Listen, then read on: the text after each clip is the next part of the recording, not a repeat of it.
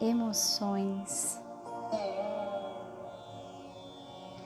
As emoções do latim movere, que significa para fora, promovem a evolução da consciência por meio do corpo. Quando nos emocionamos, fazemos a energia sair de dentro da inconsciência, levando-a pelo corpo até a mente consciente. Esse fluxo de consciência deixa carregado o corpo, ao qual limpa e cura, e constitui um movimento de nossa força vital por cujo intermédio fazemos mudanças. Sim, estamos de volta aos elementos básicos do segundo chakra, ao movimento e à mudança.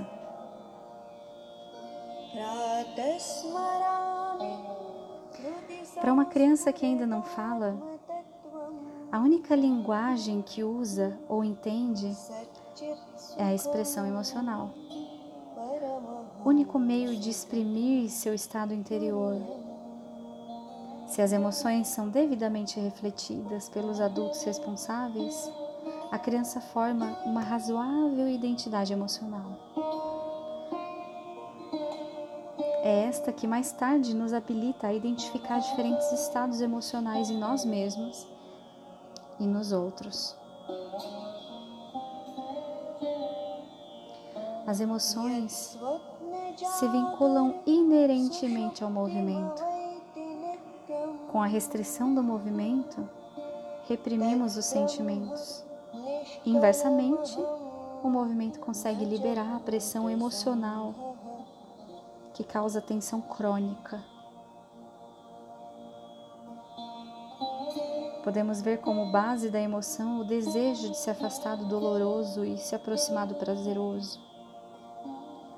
As emoções representam uma reação complexa e instintiva ao prazer e à dor.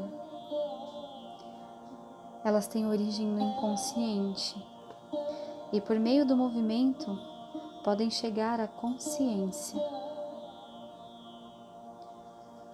Para bloquear uma emoção, restringimos o movimento. Dessa forma, a emoção pode ficar no inconsciente, sem dela termos consciência. E ainda assim criar o caos em nossas vidas. Em geral, o que nos cria problemas são as ações ditadas por motivações inconscientes. Para reprimir a emoção é preciso energia. Portanto, soltar as emoções da forma adequada libera tensões.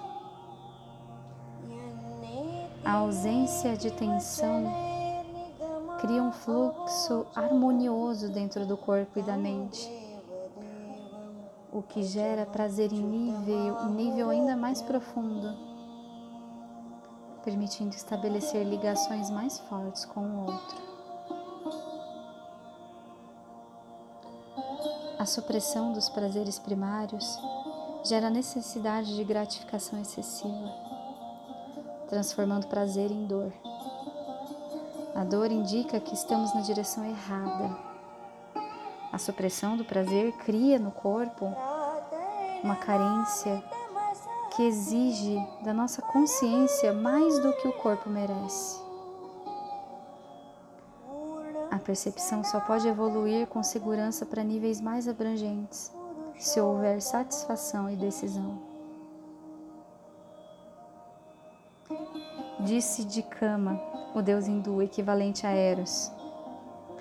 Kama é adorado pelos yogis porque só ele, quando satisfeito, pode libertar a mente do desejo. O prazer e as emoções são as raízes do desejo. Pelo desejo criamos movimento, pelo movimento criamos mudança. A mudança traz progresso à consciência.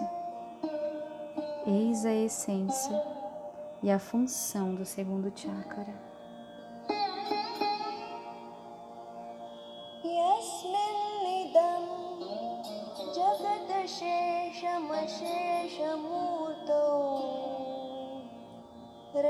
ज्वा